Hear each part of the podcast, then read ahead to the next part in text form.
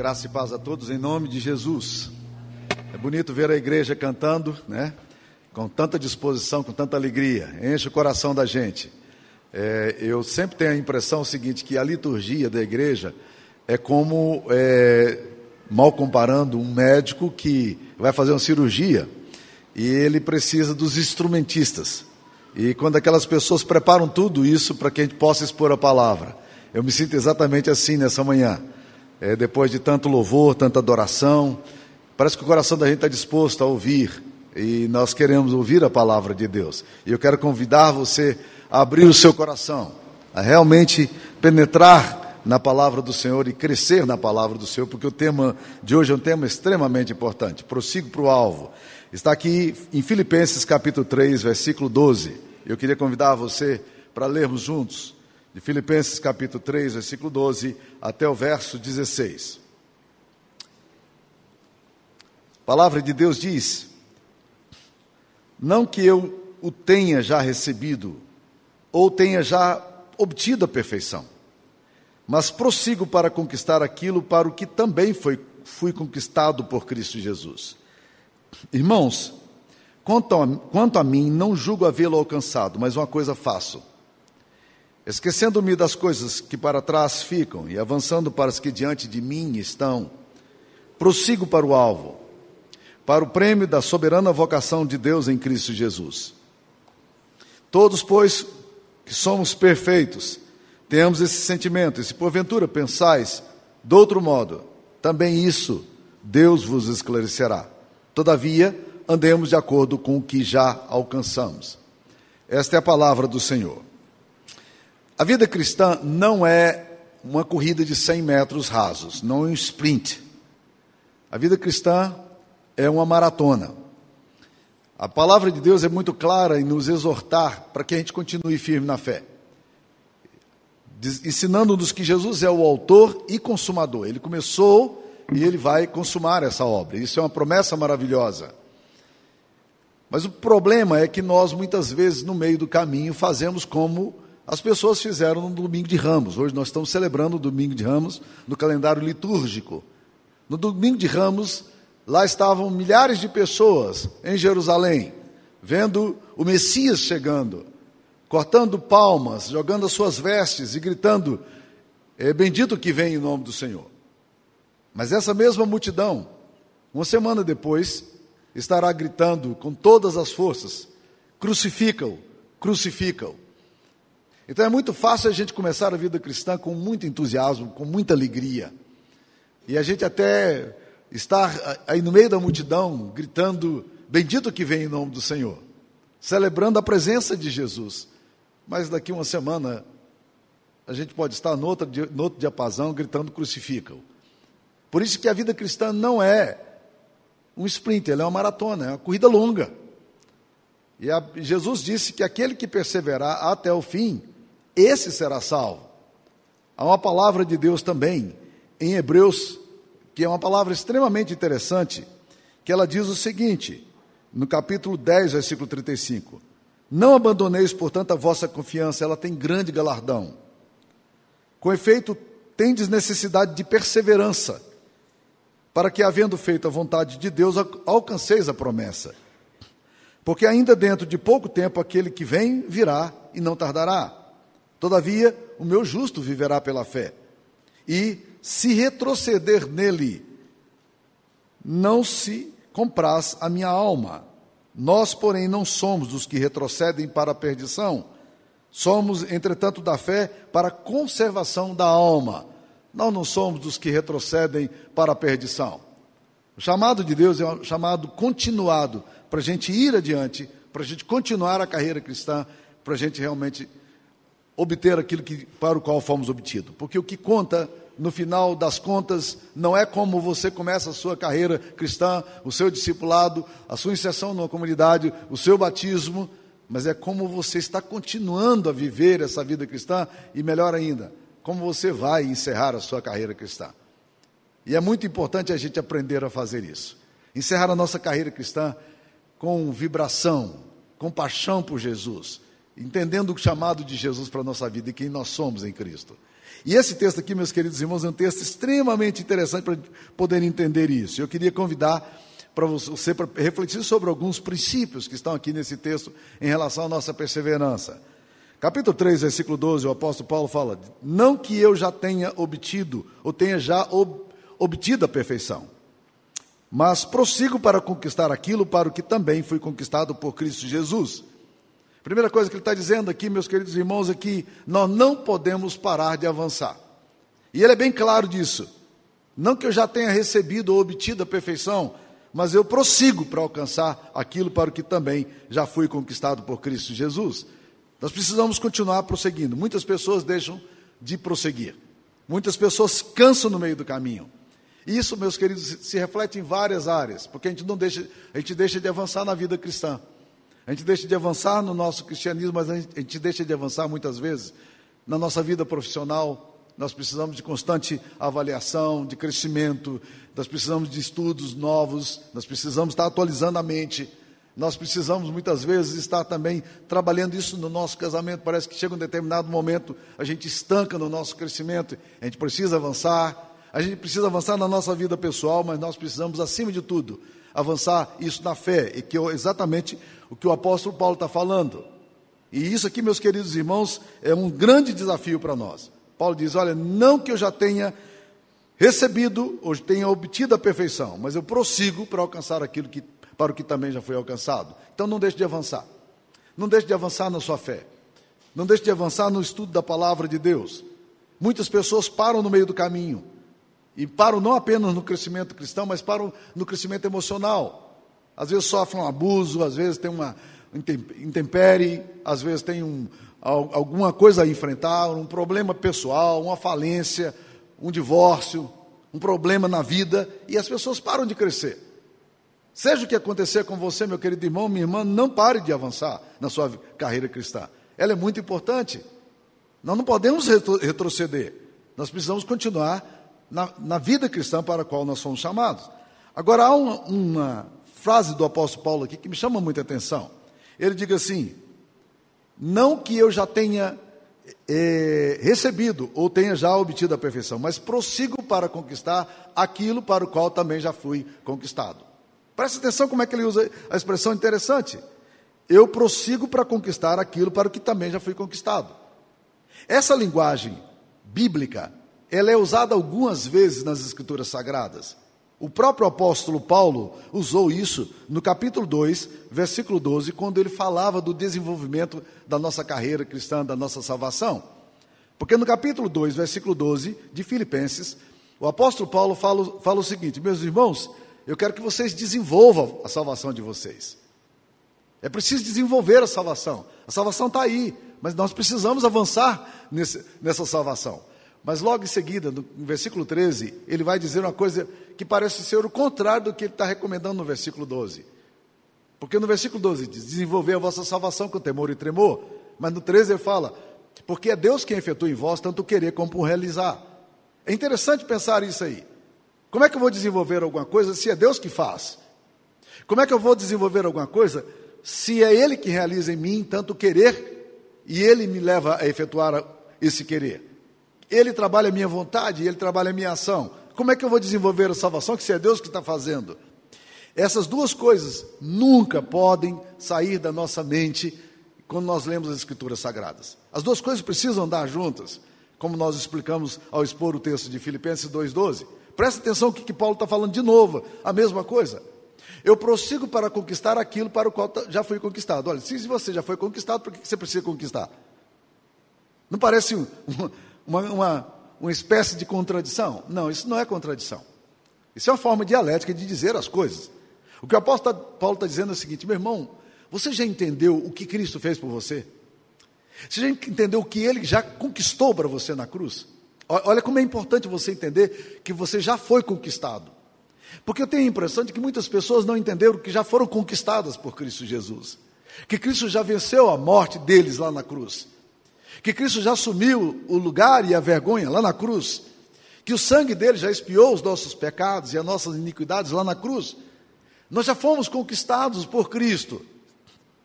Esse é um aspecto da fé cristã que nós não podemos ignorar.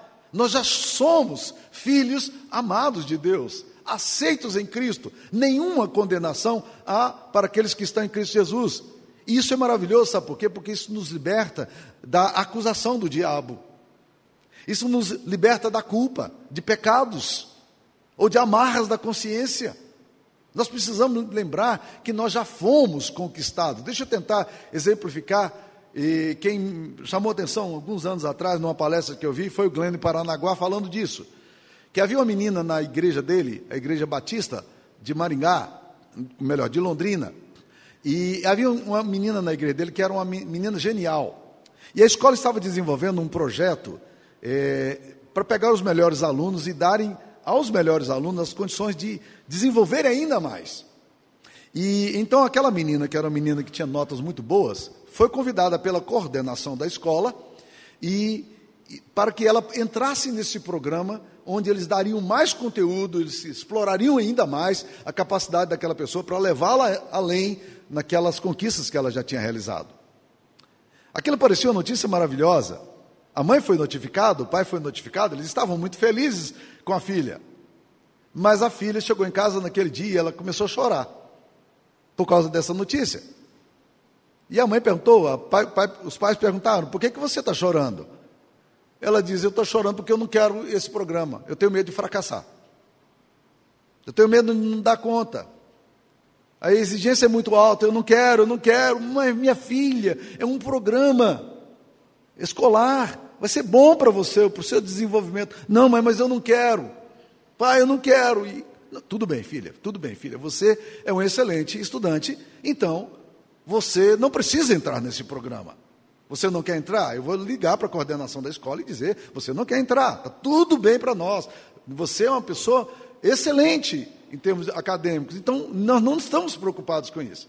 E ligaram então agora para a coordenação para dizer: olha, minha filha não vai participar, isso gerou enorme ansiedade nela e ela está com muito medo de entrar nesse programa. E aí a coordenação da escola disse: nós precisamos, nós queremos conversar de novo com vocês. Vem vocês e a filha, nós vamos conversar com ela, vamos explicar direitinho para ela, porque achamos que esse programa é muito bom para ela.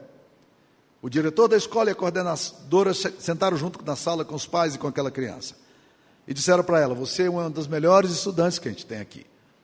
Ela disse: mas não quero porque eu tenho medo de fracassar. Eu tenho medo de não tirar as notas. Ele diz: Olha é o seguinte, nós vamos dar nove para você de antemão. Nove. Você já está aprovada. Qualquer nota que você tirar, se você tirar cinco, a sua nota será nove. Você já está aprovada. Nós confiamos na sua capacidade. Nós só queremos ajudar você, mas você já está aprovada. Aí ela sorriu, toda alegre, e disse: Assim eu quero. Você está entendendo o problema da gente? O apóstolo Paulo está dizendo: nós, eu prossigo para conquistar o que, para, aquilo para o qual já fui conquistado. Eu já fui conquistado por Jesus. Então, quando eu entro na relação com Cristo, na minha fé cristã, no meu discipulado cristão, eu já fui amado, já fui perdoado, já fui redimido. Ele imputou em mim uma justiça que eu não tenho, ele já, aos olhos de Deus, ele já me resgatou. Agora, pois, nenhuma condenação há para os que estão em Cristo Jesus. Se você está em Jesus, não há condenação. Não é maravilhosa a notícia? Agora Paulo está dizendo: olha, eu prossigo para conquistar aquilo para o qual fui, já foi conquistado. Então eu preciso prosseguir para conquistar o que Deus já me conquistou. E aí, como é que eu faço? Se, ele já, se eu já fui conquistado, o que, é que eu preciso prosseguir? Deixa eu te falar uma coisa interessante. Essa exortação bíblica aqui vai livrar-nos da grande tentação de considerarmos a nossa a, a graça de Deus como uma graça barata. Isso é um perigo na história. Eu já vi isso acontecendo com membros da minha igreja. Na medida em que você vai falando da graça de Deus, como diz, disse Lutero certa vez, diz assim: se você vai falando da graça de Deus, chega um determinado momento que parece que as pessoas entendem er, erroneamente que você está dando uma permissão para elas pecarem. Você pode pecar porque você está na graça. A graça é um favor não merecido, então você pode viver a vida do jeito que você quiser. Gente, isso é discipulado barato. Isso é a graça que não custou nada. Isso é menosprezar o amor do Pai. É como se alguém amasse muito você e você despreza o amor que essa pessoa tem por você, porque você ridiculariza do que ele faz por você. E isso não é muito difícil em relacionamentos também. Há muitas pessoas que abusam do amor que recebem. Há muitos maridos que abusam do cuidado e do amor da mulher. Há muitas mulheres que abusam do amor que recebe do seu marido e do cuidado que recebe do marido. A gente faz a mesma coisa com a graça de Deus. Nós já fomos acolhidos, já fomos recebidos, já somos amados, já fomos conquistados. Então, o que é que eu preciso fazer? E aqui muda toda a relação que nós precisamos ter com Deus. A nossa relação com Deus nunca é uma relação de barganha, de troca ou de mérito. A nossa relação com Deus, a relação bíblica, é sempre uma relação de gratidão. Você entendeu que Jesus amou você? Você entendeu o grande amor que Jesus tem por, por você? Então, meu querido, viva de acordo com o amor. Você foi chamado por Jesus para ser filho amado. Não viva como órfão. Você foi chamado para ser filho da luz. Então não viva nas trevas. Você foi perdoado, então viva como um ser perdoado. Prossiga para conquistar aquilo que já te conquistou. Essa é uma forma de dizer para Deus: muito obrigado, Pai. Muito obrigado pelo que o Senhor já fez na cruz. E a minha vida será uma vida de eterna expressão da gratidão que eu sinto por Deus, por Ele ter me amado quando eu era pecador. Eu não mereço nada de Deus, mas a graça de Deus me acolheu. Eu fui restaurado, eu fui conquistado, olha que coisa maravilhosa. Ele me conquistou. E ele conquistou como? Ele foi lá na cruz e morreu por mim. Ele pagou o preço da minha culpa lá naquela cruz. Como é que eu posso viver de forma diferente? Quando eu entendo o amor do Pai. Por isso que existe na graça de Deus aquilo que a gente chama de uma propulsão da graça. A graça de Deus precisa estar operando em nós. Vamos lá no versículo, no versículo 13, o apóstolo Paulo continua dizendo aqui, inspirado pelo Espírito Santo: Irmãos, quanto a mim, não julgo havê-lo alcançado, mas uma coisa faço. Esquecendo-me das coisas que para trás ficam e avançando para as que diante de mim estão, prossigo para o alvo. Então ele fala, irmãos, eu não alcancei nada. A minha vida está toda aberta, ou seja, em outras palavras, a minha vida é uma vida de maratona cristã, não é de 100 metros. Eu estou no meio da corrida. Eu não posso simplesmente dizer, ok, agora posso viver de uma forma leviana, mesmo porque a gratidão e o amor do Pai não nos levam assim, a menos que você não entendeu o amor e a, e a graça que há em Cristo Jesus. Mas olha o que, que ele fala. Ele diz: Eu não julgo havê-lo alcançado, eu estou olhando para a minha vida e vendo as lutas que eu tenho. Eu percebo as tentações que eu enfrento. Eu percebo que no meio desse caminho há tanto tropeço para a minha vida, há tanta proposta. E eu preciso entender que eu não conquistei nada. Aliás, quem alcançou por mim foi Jesus. Mas eu não quero viver de outra forma senão a compreensão clara de quem eu sou.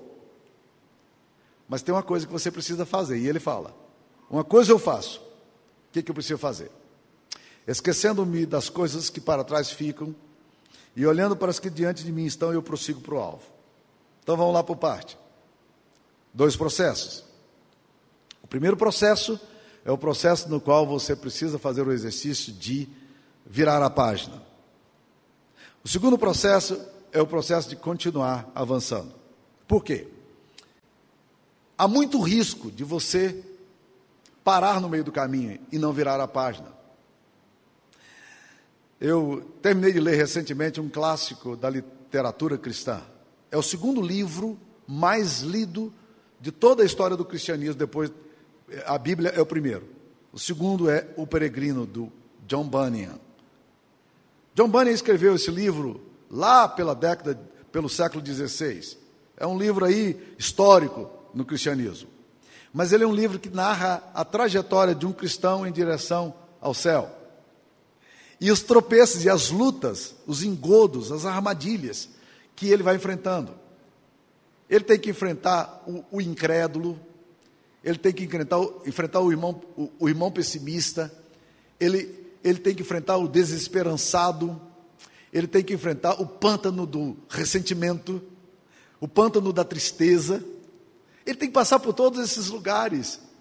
Então, o que, eu, percebo às vezes? Que pessoas que corriam bem, muitas vezes elas chegam num determinado momento da vida e elas têm um, enfrentamento pesado, uma perda pesada.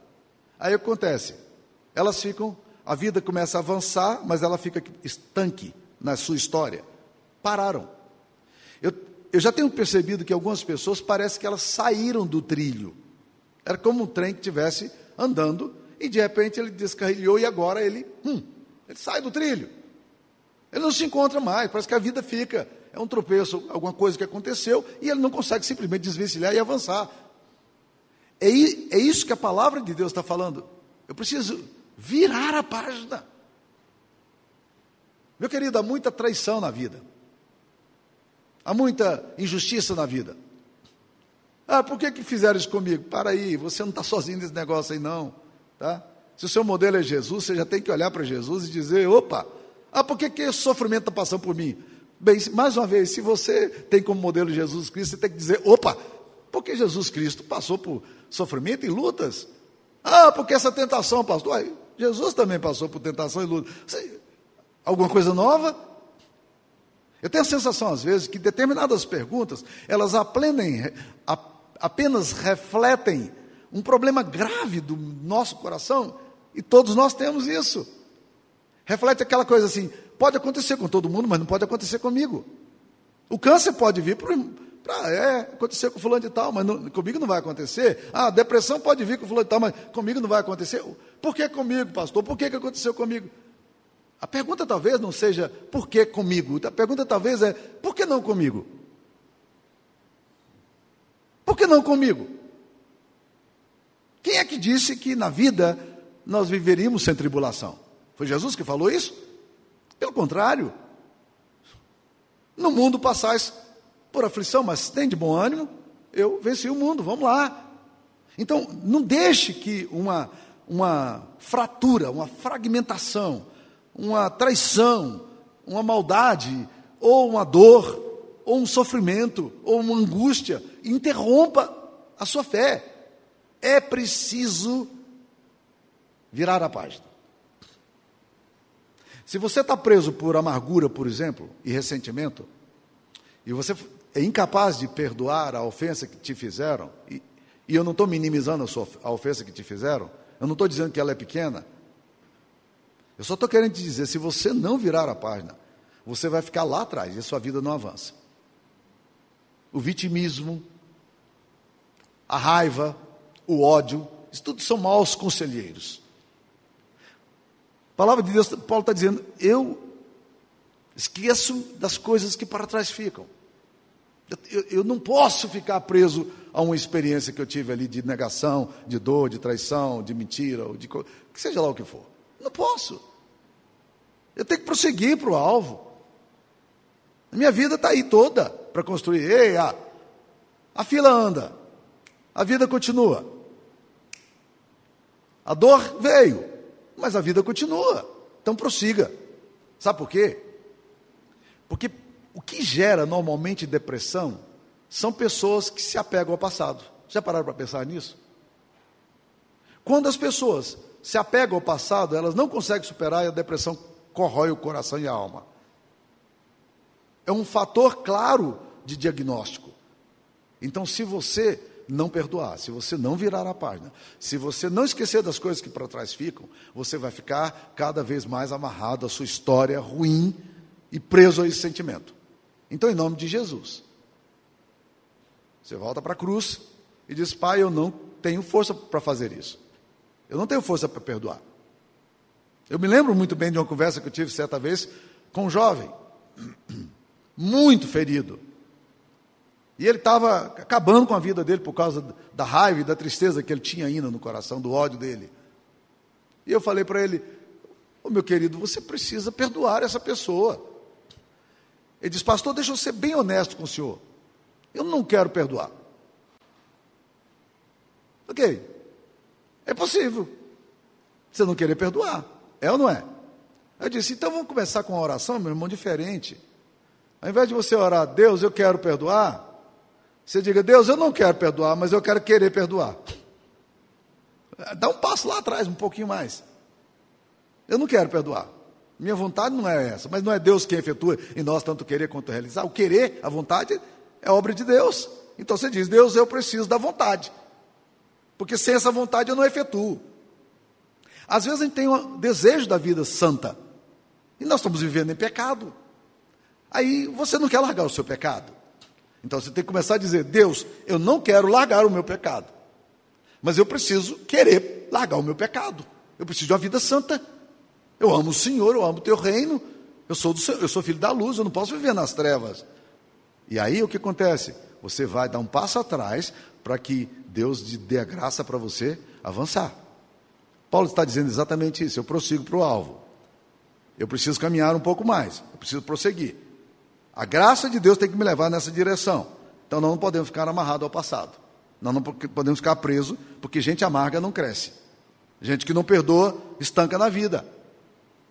Gente que não olha isso aí com seriedade acaba se perdendo no meio da história. E a beleza do Evangelho é exatamente essa, de que nós podemos virar a página. Jesus virou a página por nós. Deus nos perdoou.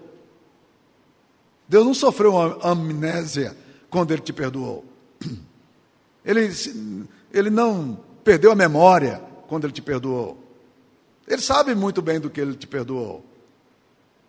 Entretanto, Ele te perdoou. E Ele perdoou mesmo para valer. E é bom lembrar o texto de Miqués que fala que Jesus Cristo jogou os nossos pecados no fundo do mar. E eu quero dizer para você que alguns lugares no mar, no Oceano Pacífico, existem lugares que têm 11 mil metros de profundidade. E Corey Ten Boom fez um comentário sobre esse texto maravilhoso. Ela diz: Deus jogou nossos pecados a 11 mil metros de profundidade. E ele colocou uma plaquinha lá em cima: é proibido pescar. Né? Sara não vai gostar de ir para esse lugar aí, né? É proibido pescar, tá? É isso que nós precisamos fazer, meus queridos irmãos. Nós precisamos prosseguir para o alvo. Nós temos um alvo. Qual é o alvo nosso? Não, não podemos perder o foco.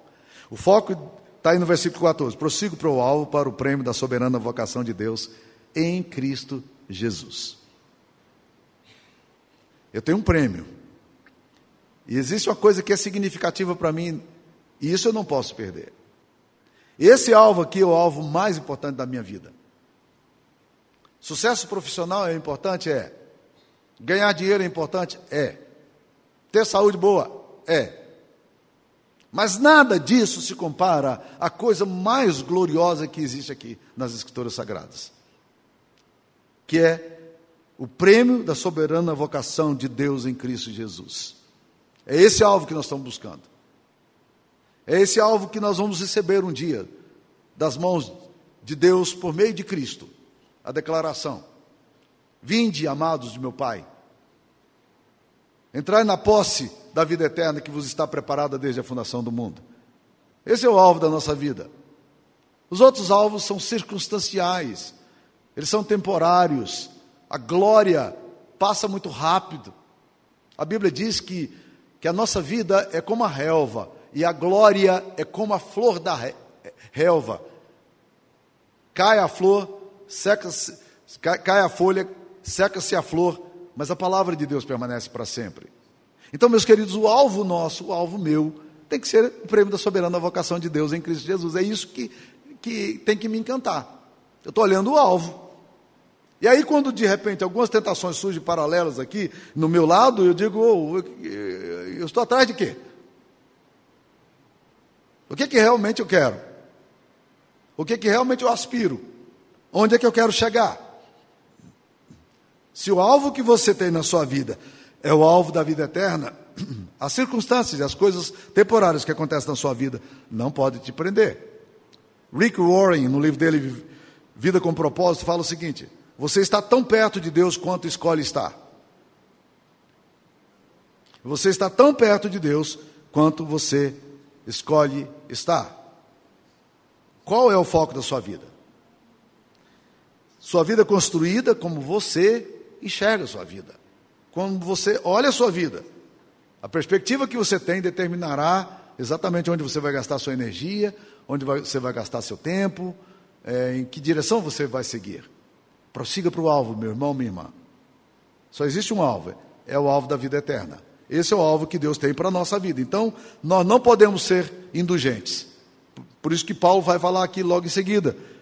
Andemos de acordo com aquilo que já alcançamos, no versículo 16. Não, não podemos ser indulgentes conosco mesmo. Nós temos que submeter muitas vezes a nossa vida a uma disciplina para honrar e para alcançar o alvo que a gente tem. E nem sempre a gente está muito consciente nem dos caminhos do alvo que a gente tem. E eu vou concluir contando uma história que eu ouvi de, uma, de um membro da minha igreja lá nos Estados Unidos. Ela trabalhava de limpeza, fazendo limpeza em casas de pessoas e fazia um bom dinheiro fazendo isso. Então ela tinha ah, uma agenda e às vezes fazia três, duas, quatro casas, dependendo do tamanho da casa, e ela ganhava um bom dinheiro fazendo isso. Era um trabalho exaustivo, limpar três casas por dia, mas ela fazia isso. E muitas pessoas que estão do Brasil que moram lá vivem disso e ganham um bom dinheiro com isso. E ela então, o que, que ela fez? Ela fez o itinerário dela e ela então fazia mais ou menos o roteiro numa região para que ela pudesse economizar tempo e gasolina. E ela então ia para esse lugar. Então ela fazia uma casa que ficava na saída 12 é, de uma highway e fazia outra casa que ficava na saída 14 da highway. Ela terminava a casa da, da, é, da saída 12, ela voltava para a highway, pegava a highway e, ia de, e saía na saída 14 e entrava lá para essa casa. Um dia, a highway que ela pegava, a estrada, a autoestrada que ela pegava sempre, estava bloqueada. Eles estavam fazendo reforma. E ela não tinha GPS naquela época, então ela ficou meio desesperada no início, era aquele roteirinho que ela fazia sempre, mas foi fluindo, foi seguindo mais ou menos o trânsito e tal, e chegou na casa onde ela precisava para fazer o serviço. Só que antes de chegar na casa dela, ela se surpreendeu. Naquela primeira casa que ela devia fazer. Ela se surpreendeu pelo seguinte, porque ao, quando ela estava indo naquela direção, ela viu a outra casa que ela fazia serviço. Ela levou um choque e disse: Mas é, aqui é a casa da minha patroa? Mas onde é que eu estou? Ela descobriu, meus queridos, que ela estava a 300 metros da casa, eh, de uma casa para outra. Era só seguir adiante, mas ela só sabia fazer esse caminho da highway. Né? Então ela ia, entrava na 12, ia lá longe, andava duas, três milhas, voltava. a casa estava aqui do lado.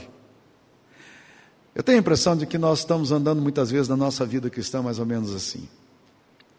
Nós não entendemos ainda o caminho. Estamos tateando. Vai ficar muito mais fácil se nós percebermos a graça de Deus tão abundante e o amor de Deus tão profundo. E ao mesmo tempo, a resposta nossa também de gratidão tão bela e tão maravilhosa como o Evangelho nos ensina. Que Deus nos abençoe. Vamos orar. Senhor Jesus, Aplica essa palavra ao nosso coração. Nós precisamos, ó Deus querido, caminhar a nossa fé cristã com perseverança, com alegria. E nós não podemos nos perder, ó Deus, nessa caminhada. Dá-nos, ó Deus, a vontade e dá-nos o realizar, Pai querido, porque é o Senhor que efetua em nós tudo isso. Obrigado porque o Senhor já nos conquistou por meio de Cristo Jesus. Com amor profundo, com a graça profunda, o Senhor nos restaurou. Ensina-nos a viver assim, Pai querido, para a honra e glória do Teu nome, em nome de Jesus. Amém, Pai.